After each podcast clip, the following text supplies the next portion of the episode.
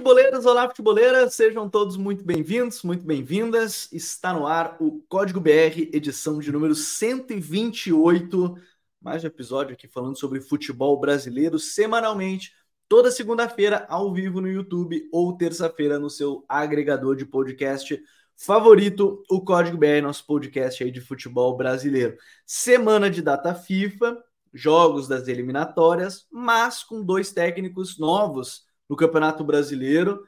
É, a gente teve a chegada no Cruzeiro do Zé Ricardo e no Bahia, anunciando, a, apresentado hoje, inclusive, né, na equipe do Bahia, Rogério Ceni vai comandar o Esquadrão de Aço.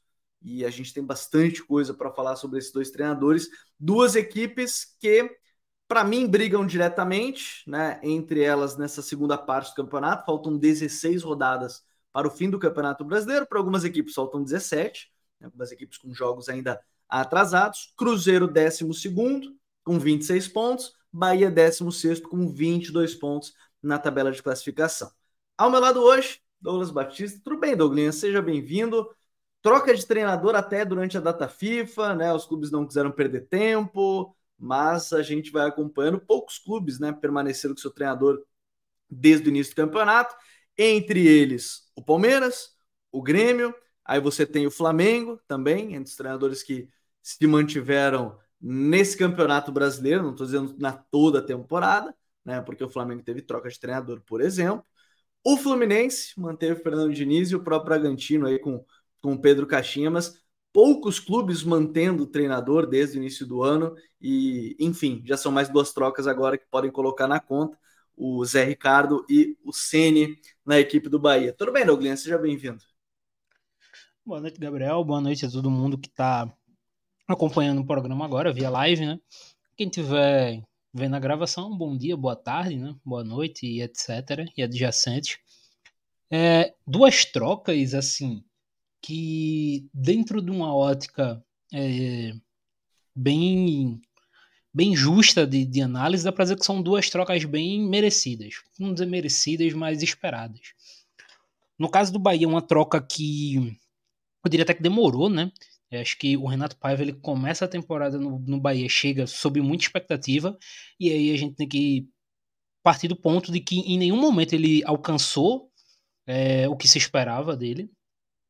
É, Acho que teve alguns momentos ali, principalmente na época do, da final do Campeonato Baiano, em que o, o Bahia pega uma sequenciazinha de vitórias que parecia que o Bahia estava começando a engrenar, mas foi só um período curto, um, um, acho que duas, três semanas. Posteriormente já voltaram as atuações ruins, então em nenhum momento ele conseguiu é, entregar o que se esperava, principalmente de uma equipe que gastou tanto. A gente até conversava uma vez fora, fora do ar, né? É, que esse ano o Bahia, nesse primeiro ano do Grupo City de investimento, das 12 maiores transferências da história do futebol nordestino, ou seja, compra de atletas, o Bahia esse ano fez 10. Então, assim, não é que o Bahia investiu pouco, o Bahia investiu muito dinheiro. E em nenhum momento a equipe alcançou algo próximo disso. E o Cruzeiro é uma equipe que começa muito bem, mas que não, não conseguiu manter, né? Vem, vem de resultados muito ruins sobre, sobre o comando do Pepe, a equipe não ganha um bom tempo é, não consegue ter eficiência ofensiva, e aí é aquilo, é, você não pode esperar. Por mais que talvez as pessoas tenham colocado o Cruzeiro num patamar é, que ele não deveria estar pelo bom começo, é, você não pode esperar. O Cruzeiro já, já tá ali numa zona muito perigosa para poder arriscar muito. É, e são duas trocas importantes de se entender, é, e também eu acho que é interessante ver isso porque a gente está observando dois clubes que são SAF, né? Tanto o Cruzeiro quanto o Bahia, e mostra que as escolhas podem ser diferentes, as SAFs são diferentes e não necessariamente a, são a salvação dos clubes do futebol brasileiro, né? Mas eu acho que tem, como a gente sempre fala, tem gestões boas, tem gestões ruins, tem SAFs que podem ser boas, tem SAFs que podem ser ruins. Nem estou julgando no caso do Bahia e do Cruzeiro, mas é que a gente observa a proporção que tomou no sentido de o apoio da torcida, né? Como foi a chegada do, do Zé Ricardo, como foi a chegada do Ceni. Acho que trouxe assim a, a ideia de cada um. Mas eu quero começar justamente pelo Cruzeiro, o Douglas, porque é, o Cruzeiro ele o Pepa colocou o, o time do Cruzeiro num, num, patamar onde, num primeiro momento do campeonato, me pareceu muito claro que era acima do esperado. Né? É, você tem aí um início muito bom, né, com vitórias, o time chegando rapidamente ali numa, numa zona alta do, do Campeonato Brasileiro. Né? O Cruzeiro começa o campeonato e entre a rodada 3 e a rodada 7 está no G6 do campeonato. Né? Então, olha só, a, gente tem do início até. Porque assim, as primeiras rodadas tem ainda aquela coisa, ganhou um, todo mundo tá meio é, embolado ali, então é, até a oitava, nona rodada do campeonato, o time estava no G6, até a sétima rodada do campeonato, o time estava no G6. Só que aí depois veio a queda né, de, desempenho, estava acima do esperado, acho que essa é uma coisa importante para a gente entender, estava acima é, do esperado, então o time começou a decair. Aí vem a saída do Pepa, pelo que tenho lido, inclusive, não foi uma saída só por resultado, foi uma questão de relacionamento também interno. Né? Esse é um ponto importante se considerar. A gente vai falar isso do Bahia, também da questão do Renato Paiva, da relação meio bélica que ele tinha naquele momento com a imprensa. Né? Era, era, era uma relação muito tensa né? entre, entre todas as partes. Mas a gente começa por esse ponto. É, o Cruzeiro, ele primeiro foi alçado num patamar que ele não estava, e aí depois, né, com essa uh, um, o voltar à, à, realidade em termos de desempenho, só que o time não deu indícios mais também de evolução, né? Então acho que tem vários pontos importantes aí nesse antes, o, o pré e o até demissão do, do Pepa, né? Sim, totalmente. Teve uma estagnada muito clara, né, Gabriel? Principalmente no, no aspecto ofensivo. O Cruzeiro ficou alguns jogos, inclusive, sem fazer gol, um time extremamente inoperante no ataque. É, e veja bem, o Cruzeiro recebeu reforços ofensivos nessa janela. Ok, o Matheus Pereira é, jogou pouquíssimo, né? E se machucou. É, ainda tá voltando. Mas o Arthur Gomes chegou, chegou bem, inclusive, né? Então, você tinha algumas opções para poder melhorar essa, esse aproveitamento ofensivo em uma equipe muito inoperante. Acho que é, teve um momento em que o Cruzeiro ele não era eficiente, mas ele conseguia criar bem. E isso influenciou na falta de vitórias. Tiveram alguns jogos muito claros, o jogo contra o Inter no Beira Rio, é, o próprio jogo contra o Atlético Paranaense no, na Arena da Baixada. Só que tiveram outros jogos em que, a partir depois de um tempo, né, que os resultados não foram chegando, que a partir dali já não teve a questão de o Cruzeiro está criando e não está concluindo bem. Não, o Cruzeiro parou de criar. Cruzeiro se tornou uma equipe muito inoperante, muito inofensiva ofensivamente. Isso fez a equipe deixar de vencer jogos. E quando você não vence jogo, você está muito sujeito a quedas muito, muito agressivas né, de posição. É, o Cruzeiro ainda é décimo segundo, mas se você olha a pontuação do Cruzeiro para o primeiro time dentro do Z4 e você compara é, com algumas rodadas atrás, você vê que é muito claro a queda de desempenho da equipe. Uhum. E entrando naquilo, Gabriel, é, eu entendo quem acha que o Pepa alçou o Cruzeiro no, num primeiro momento, num patamar que a equipe não deveria estar em termos de elenco. Só que o Cruzeiro não pode esperar. O Cruzeiro não pode esperar o Pepa retornar, fazer a equipe voltar a jogar bem. Porque se o Cruzeiro perde mais duas rodadas tentando fazer isso, o Cruzeiro pode parar na boca do Z4. Então, uma equipe que está voltando agora, que está tentando se reguer, não tem esse tempo. É, a ideia do tempo, eu, eu, sou muito favorável à ideia de o treinador ter tempo. A ideia do ciclo. Só que o mundo ideal do mundo real é muito diferente. E assim, né? Eu acho que é importante esse ponto do ciclo que você fala, porque é, existem ciclos que não são um, do, do dia 1 de janeiro de 2023 ao dia 31 de dezembro de 2023, por exemplo. Né? Tem ciclos que se encerram no meio. E, e eu não estou dizendo no sentido de ser demitido um treinador, mas eu digo no sentido, por exemplo, a informação é de desgaste.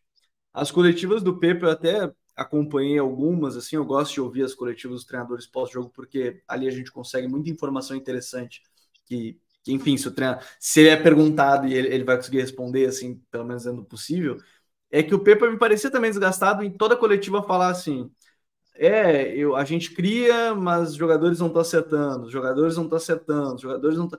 Então, assim, eu acho que criou uma relação de desgaste também, me parece, nesse sentido.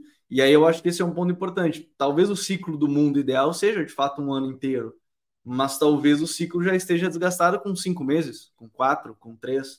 O Vitor Pereira no, no Flamengo, por que, que eu deixar o Vitor Pereira um ano inteiro no Flamengo se o time não rendia? A gente até pode falar mais para frente da questão do em algum futuro, algum episódio aqui, mas é um ciclo que a gente olha que está muito desgastado.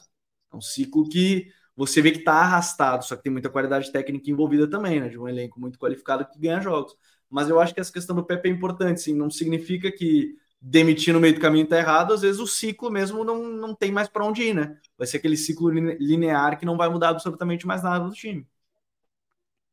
É, eu acho que um exemplo muito bom com relação a isso, Gabriel, a gente tem no próprio Z4, que é o Vasco. O Vasco passou muito tempo com o Maurício Barbieri sem dar o resultado ideal, mas acreditando que ele poderia em algum momento é, render um bom trabalho coletivo, como foi no Red Bull Bragantino, apesar de ser um contexto completamente diferente, e foi deixando o Barbieri durante muito tempo. O Barbieri passou, começou o ano no Vasco, né? Foi demitido, acho que lá para o quê? 12 rodada do Brasileirão, 13 terceira rodada do Brasileirão. Então, teve um período muito grande de tempo até o Barbieri ser demitido em que o Vasco acreditou nesse trabalho. E Olha o tempo que o Vasco ficou sem vencer. Olha o tempo que o Vasco também ficou sem marcar gols. E olha a situação do time hoje. Então, é, se o Vasco, logo no começo do campeonato, enxerga que, pô, esse trabalho que tá desde janeiro, a gente não tá vendo essa evolução, não tá legal.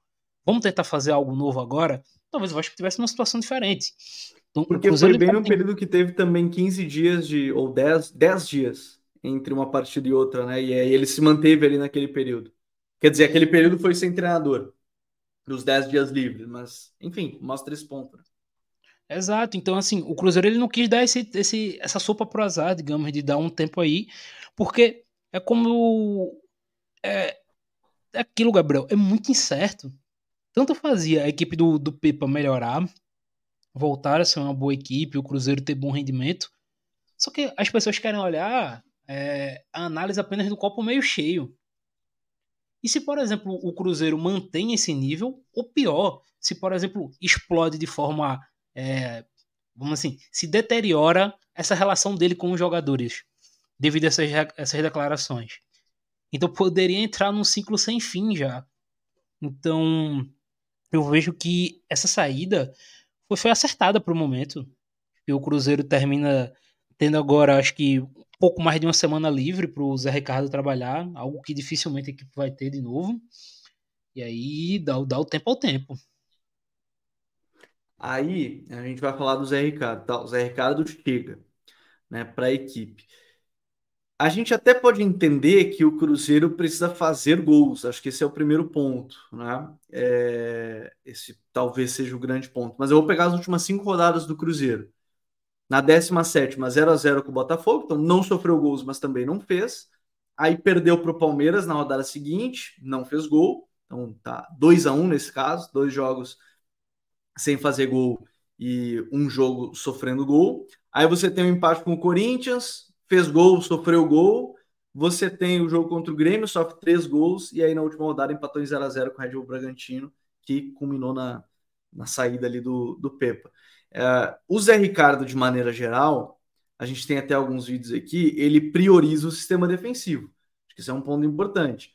É, na teoria, não é exatamente o que o Cruzeiro precisa, mesmo que em alguns momentos precise melhorar o sistema defensivo, melhorar a defesa. Mas eu tenho a impressão que o Cruzeiro mais precisa hoje é ofensivamente. Porque, assim, tem vários jogos aí, né, Douglas, que o Cruzeiro, por exemplo, o jogo contra o Atlético Paranaense, teve duas viradas para o Cruzeiro e tomou o gol no finalzinho.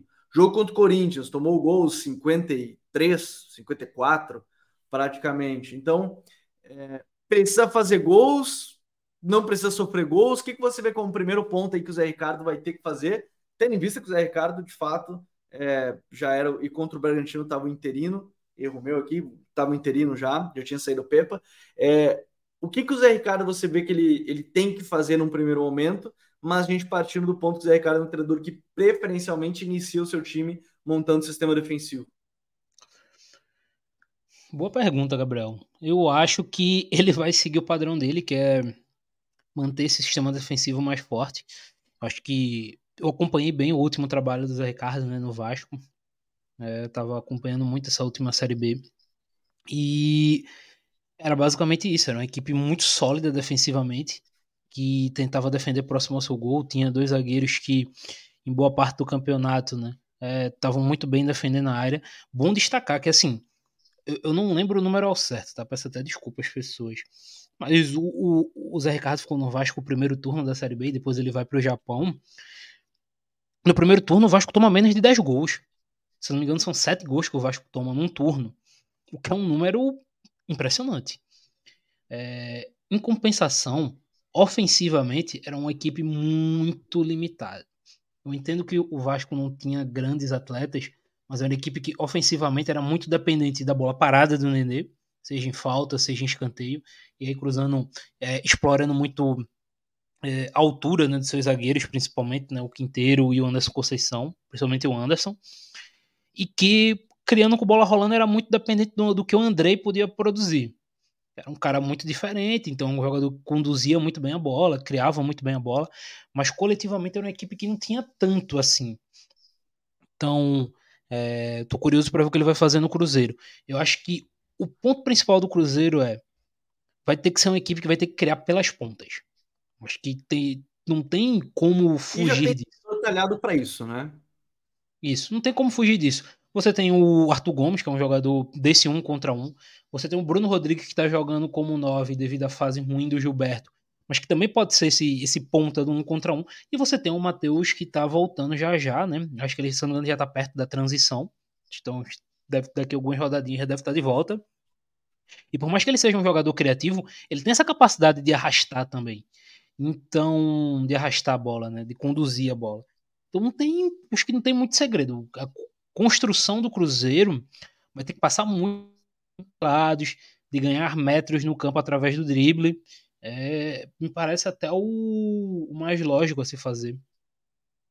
É porque assim, né? É, e até estava ouvindo a coletiva do Zé Ricardo hoje a apresentação, esse questionamento da fase ofensiva que ele teve esses problemas nas suas últimas equipes de, de fato marcarem muitos gols.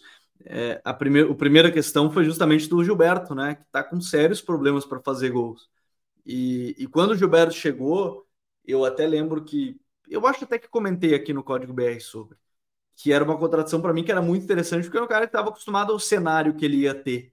Né? Ele ia ter um cenário complicado, né? De talvez ter menos chances do que o normal e tudo, mas ele não está conseguindo fazer nem nesses casos. E o Zé Ricardo falou que é uma questão de confiança, acho que pode entrar no que o Douglas falou, né? Numa sequência de derrotas, o time também vai com a confiança lá embaixo. Mas pensando a curto prazo, que vai ser a mudança aí desse, desse time, né, Douglas? Eu, eu vejo justamente que é, a gente vai ter provavelmente cada vez mais voltar o protagonismo ainda maior do William e do, do Marlon, né? Vai ser natural, acho que o, o protagonismo dos dois. E esses pontas, é, porque diferente do período do Vasco, ele não tem um 10 clássico, ele vai, o Matheus Pereira lesionado, volta, creio que em breve, né? Era, eram dois meses, se não me engano, parado, um pouquinho mais que isso. Aí ele vai ter. E o Matheus nem é exatamente um 10 clássico, ele é um meio atacante, que cria muito. Mas eu acho que no primeiro momento, antes do Matheus chegar, é, protagonismo de laterais e pontas, e, e basicamente sem querer dizer que isso é fácil, mas basicamente é um time que talvez busque transição mesmo a todo instante, né? Sim, totalmente. Acho que não, não deve fugir muito disso. É, eu só estou muito atento para ver como é que ele vai resolver a questão do meio-campo do Cruzeiro, porque vamos lá. É, é fato que o trabalho do Pepa não, não evoluiu. Ponto. Em compensação, a gente tem que colocar que o Cruzeiro teve uma queda muito grande coletiva pós saída do Richard, pós suspensão, e aí não tem, é culpa do Richard, tá? Isso aí. Pós saída do Richard, o Cruzeiro perdeu muito coletivamente, porque o Richard porque era o os cinco que... que tinha, né? Os cinco que tem o elenco é o Jussa, o Fernando Henrique, o Ian Lucas que é um garoto, o Felipe Machado, mas ninguém tinha ninguém tinha sustentação para a Série A como teve o Richard naquele momento, né? Sim, e a capacidade que ele tinha de manter o equilíbrio entre ataque, ataque e defesa, né?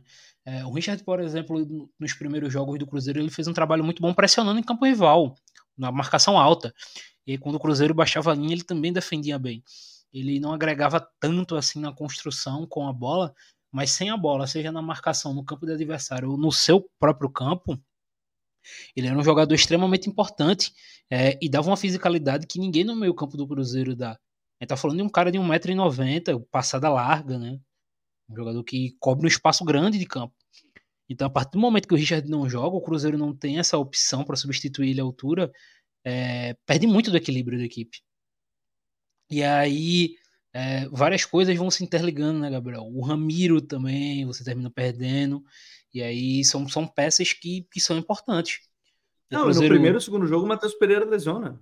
Pegando esse meio Exato. campo. Segundo jogo, ele já tá, ele lesiona e, enfim, você perde o cara que chegou para ser o, o dono do time ali na construção. Exato, e aí se a gente pega justamente o exemplo do Zé Ricardo no Vasco, é, a dupla de volantes do Vasco era Andrei Santos e Yuri. Yuri também não era dominante, não é jogador grande, passada larga como o Richard, mas um jogador muito físico. Jogador camisa 5 clássico. Então, o Zé Ricardo ele gosta desse, desse meio campo de mais pegada, desses jogadores mais físicos, né? É, em todos os times dele, inclusive, ele fez isso. Então, sem um Richard no Cruzeiro, eu fico meio curioso para ver o que ele vai fazer. Porque, por exemplo, o Machado não é esse jogador. O Felipe Machado não é esse camisa 5 que o Zé Ricardo procura. Então, como é que ele vai desatar esse nó? É, porque olhando opção, as opções, assim, eu também não vejo. Talvez de fato pelo elenco vai ser o Lucas Silva mais um, né? É, pensando num 4-4-2, 4-2-3-1, é Lucas Silva mais um. O Lucas nem é esse volantão, né? De fato. Talvez o, o Zé Ricardo pense em compensar. E ele não tem como compensar usando um lateral mais defensivo, porque dois dos melhores jogadores dele são os laterais, né? Que é o William e o, e o Marlon.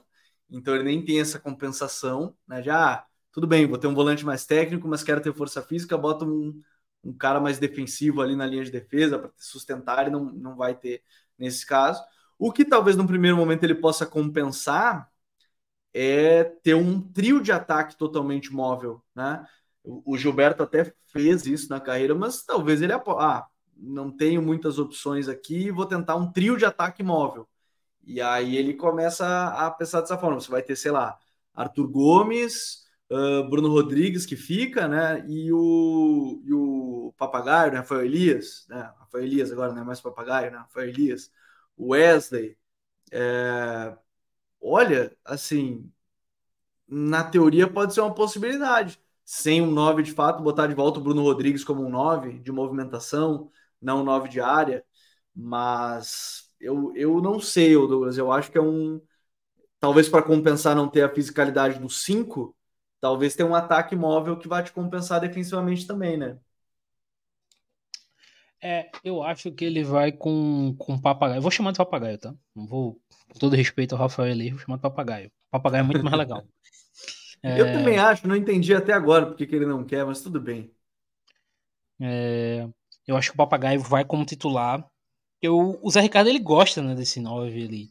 Pode não ser um, um 9 fixo, mas normalmente os trabalhos dele, as equipes dele, tem esse jogador ali, essa referência, né? É, o próprio Vasco teve, teve o Agnaldo em algum tempo, é, testou o Fábio Gomes, que também não deu certo. Um, mas ele, ele gosta desse desse 9, então eu acho que ele vai buscar ter, seja o Gilberto, seja o Papagaio, mas ele vai buscar ter esse 9. E aí nas alas não tem muito o que fazer, vai ter Arthur Gomes e Bruno Rodrigues. Não tem muito para onde correr nesse momento, né? É porque são jogadores mais qualificados para estar tá lá. O Wesley, ele é um jogador que peca horrores na tomada de decisão, então uma decisão muito, muito ruim mesmo, é, em excesso, eu diria. Então, por esse, por esse motivo, eu acho que ele vai optar por esses dois jogadores. Até por ser dois jogadores um pouquinho mais letais, né? Principalmente o Bruno. Então, eu imagino isso aí, vai ser Gilberto ou Rafael Elias. Acho que o Rafael vai sair um pouquinho na frente. E aí Bruno e Arthur Gomes. É, e aí depois, é que aí entra o depois, né? Depois provavelmente vem mais o, o Matheus Pereira para entrar né, nesse retorno, que eu acho que aí é o grande ponto. É, se a gente lembrar que o Zé Ricardo montou o time para o Nenê muito bem, naquele né, time do Vasco, ele pode montar o time para o Matheus, um time que gira em torno do Matheus, talvez seja o grande ponto para essa virada do Cruzeiro também, né? Na, a, nas últimas rodadas, as últimas 16 rodadas aí do brasileiro, né? É, eu acho que eu falei, eu falei isso aqui no dia que ele foi contratado. Tecnicamente falando, para mim, o, o Matheus ele chegou na época como a melhor contratação do, da uhum. janela. Ele é um cara aí que dá. zicou, é... né? E aí o cara se lesionou, né? É, fui eu, né? Eu tava no gramado, né? Eu me fantasiei de gramado, fiz um buraco lá. é... Mas é isso, acho que tecnicamente é um jogador que, técnica e fisicamente, vive algo próximo do seu auge. Vivia, Sim. pelo menos, né? E que não tem muito o que fazer. É um cara que muito criativo, com a bola no pé. Jogador canhoto, habilidoso também. Bate bem na bola, né? Tanto falta quanto escanteio. Então, um cara que ganha jogos, ganha pontos. E é isso que o Cruzeiro precisa. Acho que com ele em campo não tem muito o que questionar que a equipe vai girar em torno dele. E tem que ser assim mesmo. É, eu sempre digo, quando alguém fala, ah, o time é. Esses dias eu vi porque eu postei o vídeo do Grêmio, que no canal os caras começaram a falar assim: ah, não, porque o time do Grêmio é dependente do Soares. Ah, porque tem que jogar a bola pro Soares toda hora e ver se ele decide. Gente, se o teu 9 é o Soares, eu não vou querer depender de, sei lá, no elenco o Iturbe que tá saindo. Eu não ia querer depender do Iturbe. Eu quero depender do Soares, é óbvio. Se eu tenho o Matheus Pereira, eu quero depender do Matheus Pereira. Eu vou montar um time para ele render melhor. E se e se o meu time for bem montado para ele ser o melhor, ele vai ser o melhor em campo em todas as partidas, beleza. Mas sinal que eu montei um time que ele consiga render o melhor dele. Então, assim, é, ter ou não dependência do seu melhor jogador, eu acho totalmente natural. Eu lembro quando falavam que o Barcelona era dependente do Messi. Pô, vai ser dependente de quem? Né? Então, assim, tem que ser dependente do seu melhor. Não estou nem comparando qualidade nenhum desses citados até agora. Mas digo assim: você tem o melhor jogador.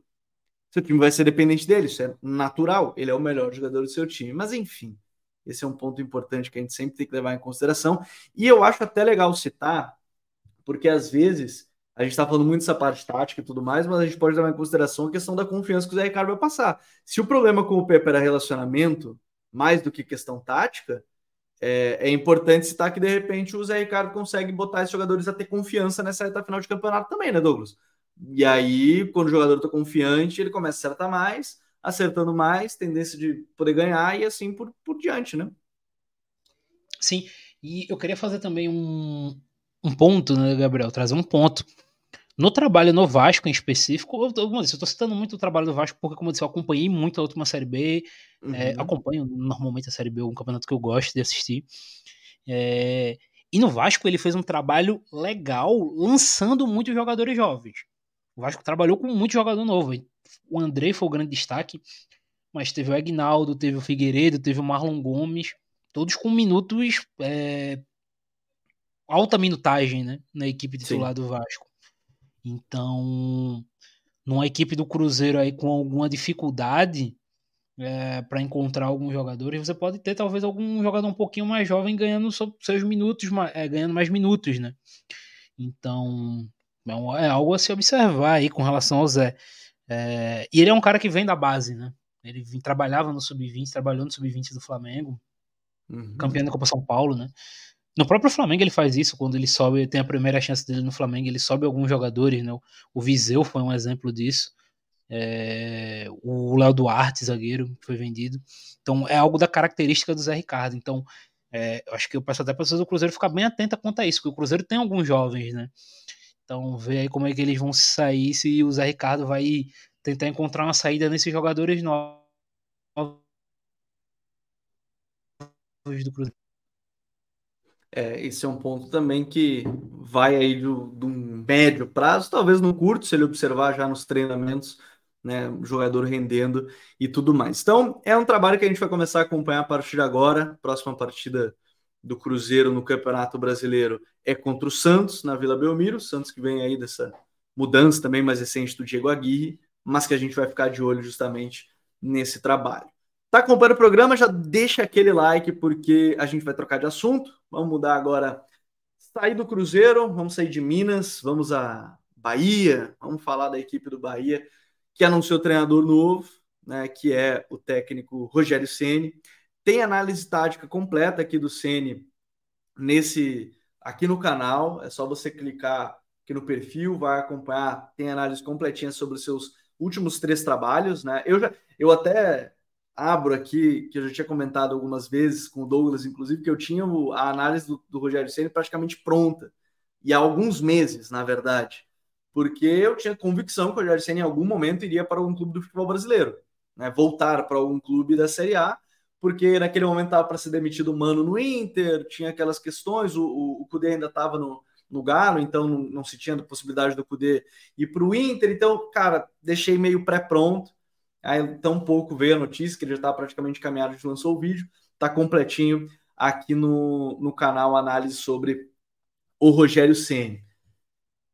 Diferente do Pepa, é que o trabalho não, acho que até os dois estavam estagnados também, mas diferente do Pepa em termos de trato, acho que com a imprensa, e eu não estou dizendo aqui que a imprensa é, é o mais importante trato que o treinador tem que ter, mas eu acho que criar um clima bélico não é o mais aconselhável, mesmo que a gente não concorde com muitas coisas que, que, ele, que eles falem, né, que a imprensa venha falar. O treinador eu acho que não concorda com quase nada do que a imprensa fala, de maneira geral.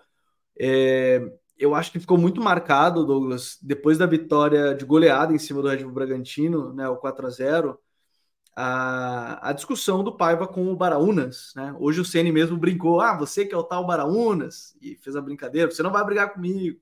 Hoje o Ceni estava bem leve na coletiva, né? A primeira coletiva, o cara tá geralmente mais solto, mais tranquilo e tudo mais. Ele mesmo brincou: não, daqui está aqui para conversar um pouco mais. Ele brincou com o Baraunas. É, é que o clima do Paiva me parecia insustentável dentro de campo, porque o time não evoluía muito, e fora dele, a torcida já me parecia cansada e o clima dele nas coletivas já parecia de alguém que estava basicamente se defendendo e, e, rebatendo de maneira agressiva as perguntas, Douglas. Sim, totalmente. Acho que o, o, trabalho do Paiva no Bahia esgotou de, em todas as óticas possíveis. Dentro e fora de campo, coletivamente, individualmente. É, então, em todos os aspectos, é um trabalho que, que não rolou. E eu vou partir do ponto aqui que não rolou em nenhum momento, Gabriel. É, uhum. Eu vou abrir a minha fala aqui. O Bahia investiu muito nessa temporada. Fez um time novo, né? Contratou uma dúzia de jogadores no mínimo. É, e teve um começo de temporada, por exemplo, muito ruim na mão do, do Paiva. Apesar do título do Campeonato Baiano, foi um título de Campeonato Baiano que, por exemplo, o Bahia, sabe, é, enfrentou apenas equipe do interior, com todo respeito, né? Mas assim, uma diferença financeira, um abismo financeiro muito grande. É. Na não Copa do Nordeste, não conseguiu sequer passar de fase, inclusive tomando algumas goleadas, né? Tomou uma goleada histórica para o esporte, né? 6 a 0 Então não rolou, foi um primeiro semestre muito ruim do Bahia, principalmente defensivamente. É uma equipe extremamente fragilizada. Que o Bahia precisava de pouquíssimo para ser atacado e ser superado defensivamente. E aí, quando pegou esse jogos de mata-mata de estadual, que começou a vencer, parecia que ia engrenar no trabalho do, do Paiva, mas aí voltou a Série A, chegou a Série A, e a gente já viu que não, não ia rolar. Uma equipe como. Não tão frágil como começou o ano, mas seguiu uma equipe muito frágil defensivamente. O Bahia precisa de pouco para sofrer finalizações e para sofrer gols. Ofensivamente, é, o, ofensivamente, era uma equipe que dependia muito do Cauli criando. Depende ainda muito do Cauli, da criatividade do Cauli, do que ele pode fazer, dos jogadores que ele pode Se eu não me engano, ele é um dos poucos jogadores, inclusive da Série A, que tem mais de 50 dribles e mais de 50 passes para finalização. Essas duas coisas juntas, né? Somadas. Aquelas estatísticas que você vai juntando alguns dados interessantes e que o Cauli tem sido um jogador que é até subestimado, inclusive, pelas atuações dele, e ele foi muito importante nesse sistema ofensivo, né? É, e assim, Gabriel, é, vamos até pegar o que a gente falou agora do Cruzeiro. Eu acho que um pouco é um bom. O que a gente falou do Matheus Pereira, porque eu acho que dá para falar um pouco do Cauli. Não é errado o seu sistema ofensivo girar em torno de uma peça. Longe disso, se você tem uma peça do seu melhor jogador, você tem uma peça que marca diferenças. Mas é um problema muito grave se a única coisa que tu tem é essa peça. Sim. O, o que o Bahia tinha era basicamente o que o Cauli pode produzir. E veja bem, por mais que eu não acho que o elenco do Bahia tenha sido bem montado. Eu acho até que conseguiram fazer um bom trabalho na janela de meio de ano, é, mas é um elenco muito desequilibrado, principalmente no aspecto físico, no, do, do elenco que foi montado no começo do ano. Era um elenco para produzir muito mais ofensivamente. É, é, eu acho que esse é o ponto, né? Pode não ser o melhor elenco do mundo, mas é um elenco para ser 16. São as duas coisas, não, elas é. andam totalmente juntas. E, e, a gente tem que partir para a realidade, Gabriel. O Bahia é 16 muito porque as equipes que estão na zona de rebaixamento hoje não conseguem pontuar. O Santos teve acho que duas, três rodadas com chance de, de passar o Bahia e não conseguiu, porque não vencia. Então é muito do, do Bahia estar tá fora do Z4, muito também por incompetência de quem está hoje no Z4. Então a gente tem que partir desse ponto, desse, desse pressuposto. É uma equipe que coletivamente foi muito frágil, ofensiva e defensivamente. O trabalho do Paiva ele foi ruim em todos os setores do campo e fora dele também. Esse e eu confesso que ele... me surpreendeu. Isso me surpreendeu Sim. porque eu esperava realmente mais do Paiva nesse sentido. Sim, uma equipe muito estática, né, com a bola também, pouca movimentação. É, quando o Bahia em linha alta, o Bahia defendendo em linha alta era uma temeridade. Então, e assim, essa insistência, né, em erros. E como eu disse no começo, cara, demorou muito. O Bahia segurou muito o Renato Paiva. Segurou muito. É, acho que tal qual, digamos assim, o Vasco com o Zé Ricardo, né? Eu, eu gosto de pegar esse exemplo, porque é o que está mais fresco na memória. Uhum. O, o Bahia segurou muito seu treinador, só que o Bahia deu, entre aspas, sorte de não ter entrado no Z4 nesse período. Então, é, que sempre gera uma pressão, né? Sempre gera uma pressão. E, e, eu até acho importante a gente pontuar, aí a gente vê a chegada do Ceni, foi muito rápida a contratação do Ceni, né? Ele mesmo falou que acho que eles entraram em contato na quarta, na sexta-feira ele assinou o contrato, ontem, domingo, né? Ele chegou é, na Bahia. E, e assim, o Ceni, ele é uma figura. Um, ele é, ele é uma figura que gera um 880, eu acho, do debate, né? Porque eu acho ele muito bom treinador. Como gestor, eu tenho minhas ressalvas, mas não as ressalvas gerais, tipo, ah, não se relaciona bem com o grupo. Eu acho que não é esse o problema.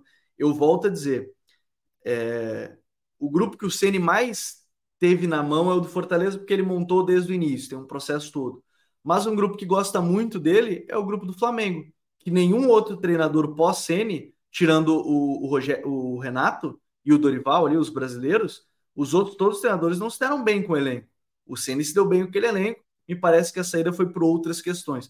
Acho que o Ceni, e, e por isso que eu estou muito curioso pela chegada do, com, do trabalho do Ceni, o Douglas, porque ele é um contrato longo, 2025, né? É, como dita o, o projeto City, é que o Ceni gosta de ter autonomia em muitas coisas.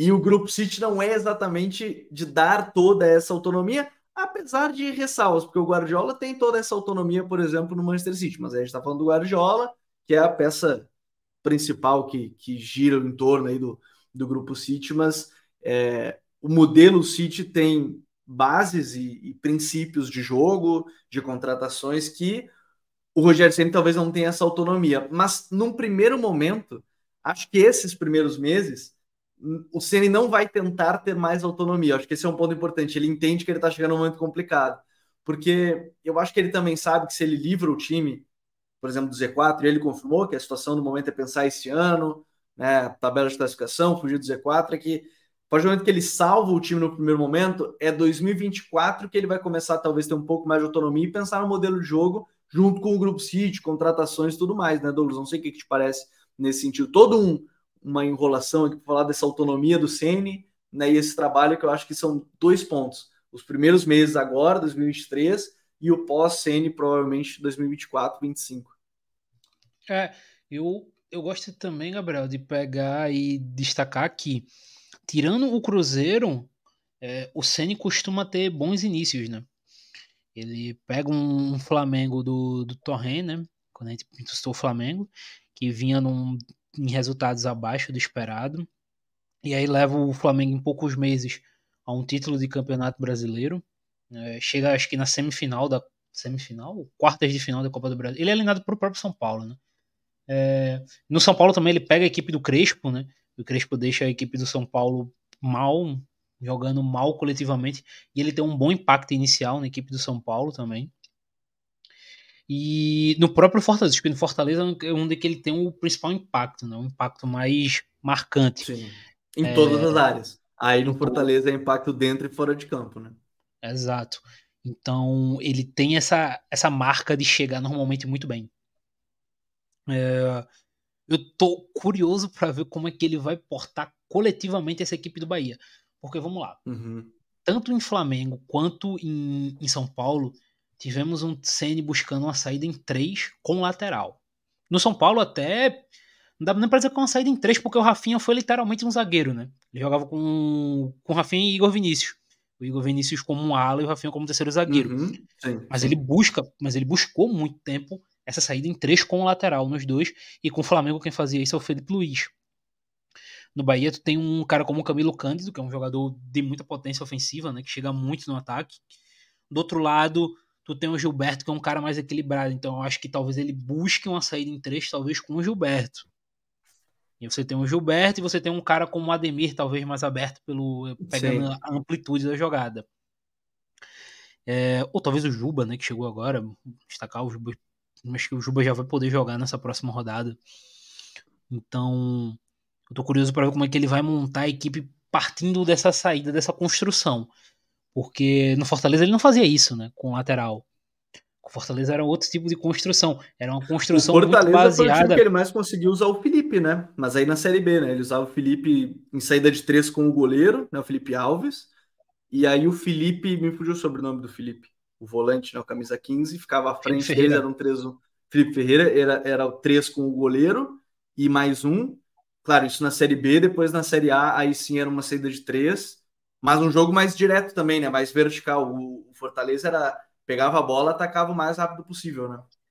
Sim, e assim, é, dá pra dizer assim, a saída de três não era nem com o Felipe, né? Era, era com o Felipe, mas era com o Felipe Alves. Porque a gente viu é, o Felipe exatamente. na linha de zagueiros mesmo. Ele subia muito o Felipe Alves para fazer essa saída. É, mas assim, acho que essa saída em três a gente vai ver. É algo marcante do trabalho do Senna. A gente vai só tá em dúvida em qual vai ser a peça escolhida. Qual jogador, né, que vai iniciar esse. É, que vai ajudar. Pode ser, por exemplo, o Acevedo, que é um jogador de boa saída, um jogador criativo com a bola no pé. Pode ser o Gilberto. É, então vamos ver como é que o Ceni vai optar por isso. Porque essa primeira fase de construção do, do Bahia vai ditar muito da fase ofensiva da equipe. E aí a gente tem que botar é, um dos problemas da equipe do, do Renato Paiva que também começava a construção de forma ruim. O Bahia não começava bem a sua construção. Então, melhorar essa construção com o Ceni pode fazer parte de melhorar uma engrenagem ofensiva. E desde o começo era o projeto do Grupo City, né? O grupo, o grupo City gosta disso, de ter essa saída, de ter essa equipe mais dominante com a bola, essa equipe mais criativa com, com a bola no pé. Então, você melhorar isso e melhorar o seu desempenho ofensivo, já pode chegar a algo perto do que equipe, do que o grupo propôs. E isso por si só automaticamente também já vai gerar um pouco mais de confiança no Ceni, o que pode justamente dar mais autonomia para ele futuramente. Então, você é, vê que uma coisa interliga na outra. É, até nesse ponto assim da da construção, algumas coisas me, me chamaram a atenção da, da coletiva do CN hoje. É, dentre elas, ele. E eu acho que ele encaixa muito bem nos pilares que o City pensa, futebol. Acho que o CN encaixa muito bem. Isso eu acho indiscutível no modelo de jogo ideal do CN. Mas uma coisa me chamou a atenção, Douglas, que ele falou justamente que sabe também que esse não é o momento para ficar fazendo muitas mudanças, né? Que é um momento mais de precisa ganhar, precisa ganhar, precisa pontuar, é a primeira coisa. Né? O Bahia hoje é o 16 com 22, está um pontinho na frente do Santos, que é o 17. Então, é, me traz também que num primeiro momento, né, nesse primeiro momento, ele possa ter um misto do que era o Fortaleza, de uma verticalidade, quando precisa, né? quando precisava construir, às vezes não tem problema, vamos ser vertical, mas dependendo do adversário, óbvio, né, que vai querer construir a defesa, vai querer ser, ser protagonista. E aí algumas coisas me chamaram a atenção. Ele abriu a possibilidade, porque ele foi perguntado do Everaldo, que é um 9, né? Abriu a possibilidade do Rafael Ratão jogar por ali, como um 9 de mais movimentação, né? Que o Everaldo. O Everaldo também, né? Já, pode, já atuou pelo lado do campo também em, em outras equipes. Tem a questão do Juba, e, e acho até que, pensando nos laterais que ele tem, é, laterais e os pontos um pouquinho mais por dentro, né? Tirando o Ademir ali pelo lado direito, pelo lado esquerdo é pode ser o Juba em algum momento partindo da esquerda para dentro, né? Ou de, de dentro para fora, dependendo se jogar do lado direito, aí, aí depende qual lado ele vai, vai jogar. E tem ali o, o, o Cauli como centro, de repente, imagino eu, num 4-2-3-1 com o Cauli sendo essa peça central também e aí, de acordo com a necessidade, que ele vê de encaixe de laterais, pontas, ter o resto desse sistema, Douglas. É, eu vou fazer já uma comparação, Gabriel. Eu acho que o Ceni vai transformar o Ratão em algo próximo do que ele fez com o David no Bahia, com tá. o DVD. Uhum. Eu acho que se a gente pega, por exemplo, fisicamente existem semelhanças entre os dois, né? Talvez até em características tem algumas. Acho que o acho David. Que é o Ratão talvez seja um pouco mais né? técnico, né? né? Acho que o Ratão é mais técnico, talvez. O, é, o Ratão é mais técnico e o David tem uma característica mais de condução, né? Ele costuma conduzir mais a bola. É, mas eu acho que ele deve buscar o transformar, justamente por essa semelhança física, um pouco do que ele fez com o David e com o Ratão, a princípio. Uhum. É, Acho que o Cauli por dentro não tem muito, não tem muito para onde correr, é o jogador mais criativo da equipe, então ele vai jogar atrás desse 9, dependendo de quem seja. E essas pontas do Bahia é o que chama muita, muita atenção do que ele pode fazer, porque ele tem Gabriel Teixeira, tem Juba chegando agora, tem Ademir. Então ele pode fazer muita coisa por ali. É, tem bastante variação aí, né? É, ele pode ter o próprio Rafael Ratão aberto, caso ele opte por jogar uhum. com o Everaldo. Então ele tem muita opção aí do que ele pode fazer. Mais para frente que... tem o retorno do jacaré, né? Vazou no vídeo dos bastidores, né? Ele falando, tipo, é, voltar logo e tal, tem o jacaré. Né? O Cauli ainda tem que voltar também da, da, lesão e tudo mais, mas tem esses dois jogadores aí retornando. Exato, então tô um, um pouco pensativo com relação a como ele vai armar. Porque ele gosta de ter esse jogador, por exemplo, do drible, do desmarque, do um contra um, né? É, ele busca ter isso normalmente. E desses jogadores, acho que o único que tem essa grande característica, essa característica de forma latente, né, como sua principal qualidade, acho que é o Ademir. Então, acho que o Ademir deve ah, o jogar. Biel, talvez também, né? O Gabriel Teixeira. É, é, é, porque eu acho o Gabriel um pouco mais criativo. Ele tem o drible também, uhum. mas eu acho ele mais criativo. Então, eu acho que o Ademir talvez deva ter essa vaga. E aí, do outro lado, vai depender muito do, do contexto da situação do jogo. Quem vai encaixar bem com o Camilo, né? Esse lateral mais, mais rápido, maior potência, mais, maior potência física. Então, tô um pouco atento. Eu tô curioso para ver como vai ser o encaixe do Juba, cara, nesse time. Porque na equipe do Anderson, né, no esporte, o Juba ele rodava muito o campo com o Jorginho ali no meio campo. Ele era o jogador que ele tinha liberdade, né? No caso que a gente estava falando do jogador, o principal jogador, ele tinha liberdade total, né? Exato, então eu tô, eu tô achando que o Juba pode tomar essa vaga, porque aí ele pode estabelecer uma dinâmica muito boa com o Cauli por dentro. E só uma correção minha, que o pessoal do chat me corrige, o Jacaré já, já jogou. Né? Eu tô, tava confundindo o período de lesões, o Jacaré já está disponível, já jogou inclusive no pós-lesão. Feita a correção, pode voltar aí. É, eu acho que o, o Juba ele pode oferecer uma dinâmica muito boa com o Cauli. Acho, acho interessante, inclusive, porque ele tem esse jogo por dentro. Ele tem esse jogo por dentro, é um jogador de qualidade e um jogador muito criativo também. É, criativo que eu digo assim, inventivo mesmo com a bola no pé. O Juba ele consegue encontrar jogadas, passes é, de alta dificuldade. Então acho, acho bacana.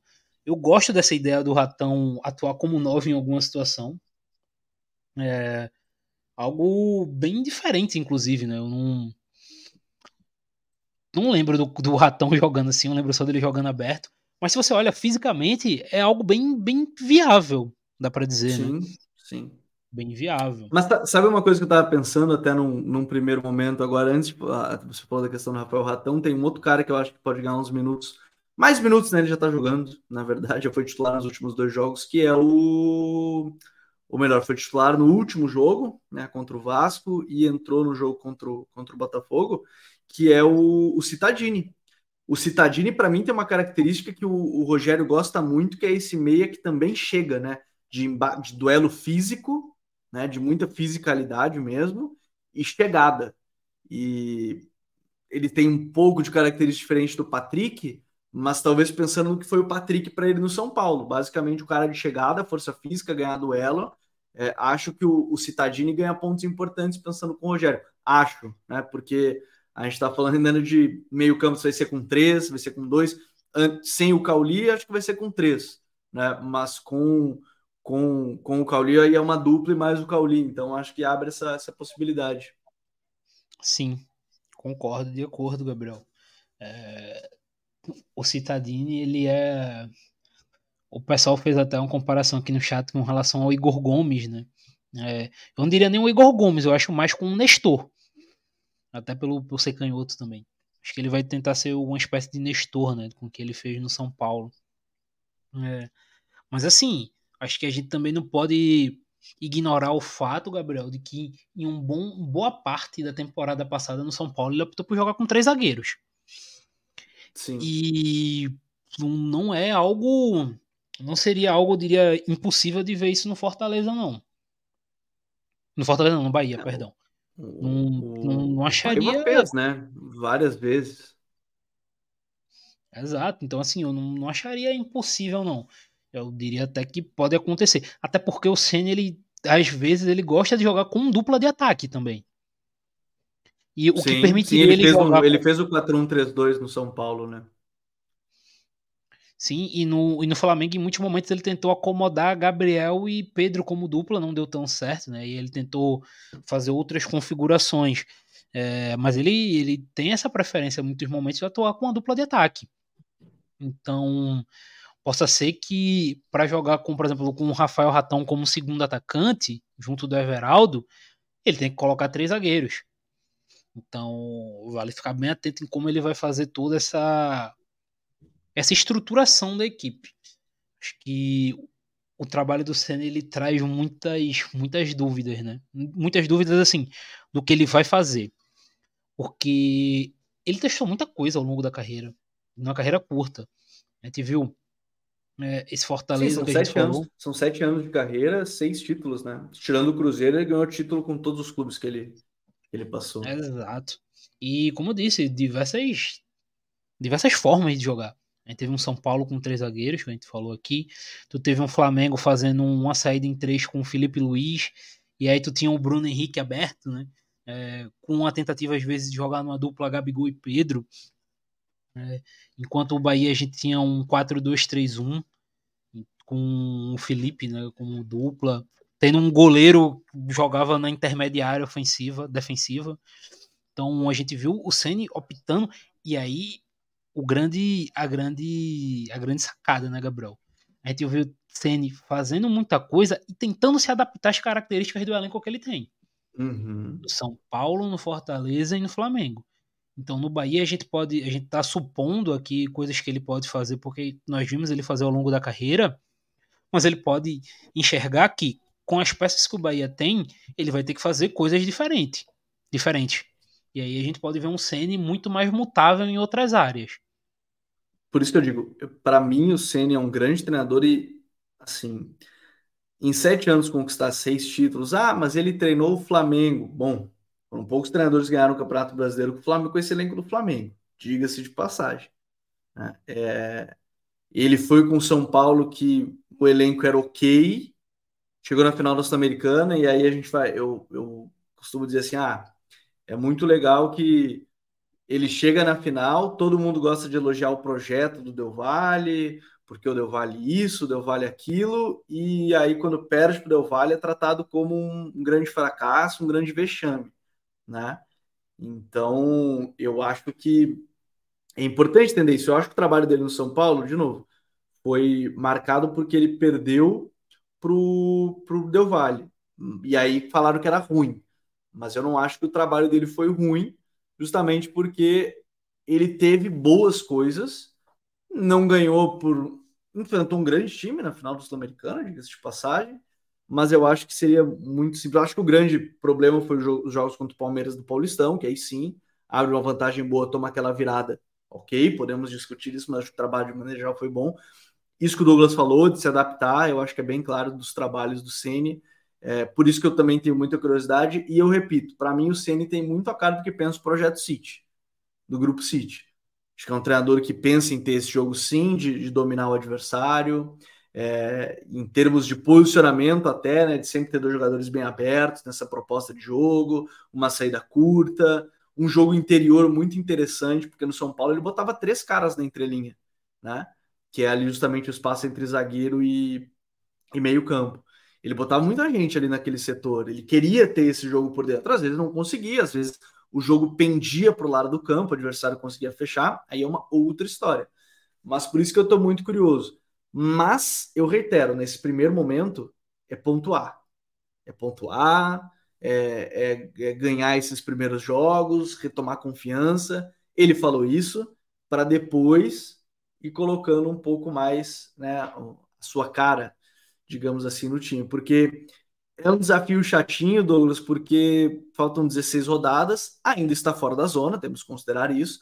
Próxima rodada da equipe do Bahia volta a jogar no Campeonato, Campeonato Brasileiro, joga contra o Santos, então, ou seja, ele já, ou melhor, volta agora a jogar contra o Curitiba, né, às 8 da noite dessa da quarta-feira, da quinta-feira, perdão, da quinta-feira, e depois joga contra o Santos. Então, assim, de cara, já tem dois jogos decisivos. Então, por isso que a gente acho que é importante ressaltar isso, né? De cara, as primeiras duas rodadas são de confrontos diretos e de necessidade de quê? Pontuar. Primeiro ponto é essa questão de fazer pontuação, até porque é, Curitiba, Santos, depois Flamengo fora. Então é importante pontuar no primeiro momento mais do que qualquer outra coisa, né? Sim, totalmente. E aí a gente tem que partir do, da seguinte ideia, Gabriel. Eu entendo que o Bahia precisa ganhar jogos, mas que nesse primeiro momento o Ceni vai ter que fazer um apelo defensivo muito bom. Porque ele vai enfrentar um Santos que tem um cara extremo, um dos atacantes mais letais do Campeonato Brasileiro. Que se o Santos hoje realmente o Santos briga para não cair é porque ele tem o Marco Leonardo, não tem muito o que questionar quanto a isso. E contra o Coritiba, eu, eu não sei se o Gilimani vai jogar esse jogo. Mas se for, ele vai ter um cara que fazendo pivô, recebendo bola aérea é muito bom. Então ele vai ter que ajustar, fazer logo uns encaixes defensivos muito bons para essa equipe sofrer menos dentro da sua área. Eu acho que eu sei que tem que ganhar, eu sei que o torcedor do Bahia quer esses seis pontos, mas acho que o primeiro ajuste do Senna vai ter que ser defensivo, porque se ele trabalha o ataque e a equipe entra vulnerável defensivamente do jeito que tá, vai tomar gol. Vai tomar gol. Então.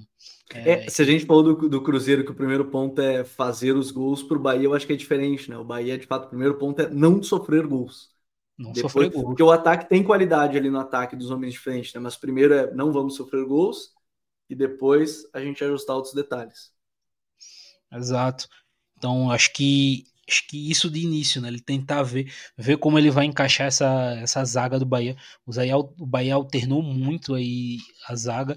E, e foi, inclusive, posso estar errado aqui, mas se eu não me engano, foi a posição, uma das posições que o Bahia mais investiu financeiramente na temporada. O Bahia comprou o Vitor Hugo, comprou o Marcos do, do Ceará. O Canu, o, né? Fechou a compra esse ano também. Exato, então assim, o Bahia investiu muito. O goleiro trocou, né? Colocou o Adriel.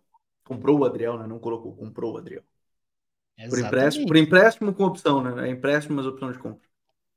Exato, e você vê a zaga tão frágil da forma que o Bahia tem. O próprio Gilberto, né? Que é lateral, então entra nesse bonde de, de defesa.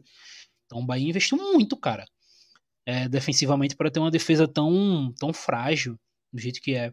Acho que o Senna ele primeiro tem que dar essa estancar essa sangria defensiva. Acho que é o, o, o ponto principal. É, e que é o que a gente vai ver nas próximas semanas, com o retorno do Campeonato Brasileiro nesse meio de semana, né, nessa quarta-feira, aí voltam os jogos do Campeonato Brasileiro, a 23 rodada da competição, está chegando na sua reta final, o campeonato no sprint final, onde as equipes se reforçam, reforçam. Quem se reforçou, se reforçou, tem até dia 15, né, para inscrever jogadores, então talvez a gente tenha um outro nome sendo anunciado, mas de maneira geral quem se reforçou, se reforçou, e agora são os pontos cruciais aí para pro campeonato. Ó, chegou até aqui, não deixou aquele like, tá de sacanagem com a gente, né? Deixa aquele like aí pra gente chegar em mais torcedores do Bahia, mais torcedores do Cruzeiro também, que foi tema aqui no podcast, porque a gente vai estar tá acompanhando de perto. De novo, semana que ainda tem decisão da Copa do Brasil, primeiro jogo, né, no domingo, jogo de ida, jogo no, no Maracanã e depois jogo da volta no Morumbi, as finais da Copa do Brasil. Mas Douglas, a gente volta na semana que vem provavelmente para falar sobre a decisão da Copa do Brasil, primeiro jogo, a gente vai trazer mais detalhes, né? a gente tem aí os primeiros jogos do Diniz na seleção e bastante coisa para para comentar ainda da semana que retorna o Campeonato Brasileiro. Tá certo, Douglas? É, né, cara? Semana que muita coisa, né, velho? Volta o Campeonato Brasileiro, tem seleção brasileira amanhã, né? É, a internet tá tendo tá pegando fogo, né? Devido a esse. Não vou usar palavras, né? Devido a essa estreia do Diniz. Boa estreia, inclusive. Ninguém jogou bem. É, então vamos ver como é que vai partir. Mas para além disso, vejam, algum, vejam as eliminatórias sul-americanas. Devemos ter confrontos muito legais. Bielsaço, Essa terça né? tem Uruguai e Equador, né? Jogaço. Bielsaço voando aí. Pô, Bielsa, cara. Não tem muito o que falar. Gênio, né? E aí um Equador do qual eu sou fã, né? Eu sou Moisés Caicedo fã. Então assistam aí, bacana. Não, não sejam feita a galera que fica o tempo todo metendo pau na data FIFA, cara. A data FIFA é legalzinho, mano. Tem jogos legais. Então, eu não aproveita. posso fazer nada se os caras preferem ver, sei lá, Portugal e Luxemburgo, tem 9 a 0 porque é desequilibrado do que as nossas eliminatórias, que você tem um Uruguai e Equador, um Colômbia e Chile, um, seleções de pelo menos níveis parecidos se enfrentando. Aí vai de cada um. Mas. E, e, assim, Gabriel, é até bom citar. Já fazer essa dica, né? Eu sei que o programa é sobre o Campeonato Brasileiro e tal, mas vamos lá. As eliminatórias mais chatas, pessoal, são as da Europa. Porque tem muito não jogo. Eliminatórias legais. Cara, eu faço essa dica para vocês. Tirando o meu Silvinho, hein? Vai levar o Bânia é. pra, pra Eurocopa. Quando chegar na próxima fase, eliminatórias africanas são espetaculares cara, de se assistir. Todo jogo vale muito. É, as eliminatórias asiáticas são muito legais, porque bom, times, a maioria muito bons ofensivamente, mas com defesas extremamente questionáveis. Então, eu faço esse apelo. Assistam eliminatórias de outros, outros continentes que não a Europa, que vocês vão curtir muito. O nível dos jogos, é, a diversão que vai causar e etc. Ah, é bom demais, é bom demais. Eu também, também fecho com isso. E para quem pergunta muito sobre seleção, seleção brasileira, é, a gente tem um conteúdo para os nossos membros aqui do canal, né, para o clube de membros. Além disso, a gente tem outros vários conteúdos né, para quem é membro aqui do canal, entre os mais recentes. A gente fez análise sobre o André, volante do Fluminense, três características que fazem dele um volante muito qualificado a nível futebol brasileiro e por isso está sendo sondado pelos times da Europa. Uma jogada que acontece sempre, que é muito difícil de defender, também está lá a análise completa, que são os cruzamentos na segunda trave. Eu explico por que isso acontece. E ainda a gente tem outra, uma análise sobre zagueiros construtores, a importância de cada um deles dentro do sistema tático. Então, por isso a minha sugestão, se você quer ajudar o futuro e quer fazer com que a gente cresça ainda mais e siga produzindo ainda mais conteúdos também abertos, não é só para produzir conteúdo fechado, mas que a gente possa ter uma gama maior ainda de conteúdos produzidos por aqui. Se inscreva aqui no canal e seja um membro aqui do Futuri, porque a gente também tem o nosso grupo no Telegram onde a gente conversa muito sobre futebol. Tá certo, pessoal? Código BR, a gente volta na próxima semana. Obrigado mais uma vez a todos que estiveram aqui com a gente, participando, conversando e que estão com a gente toda segunda-feira por aqui ou na terça-feira no seu agregador de podcast sempre acompanhando aqui o, o programa. Então a gente volta na próxima segunda. Um grande abraço a todos, até a próxima. Valeu, tchau!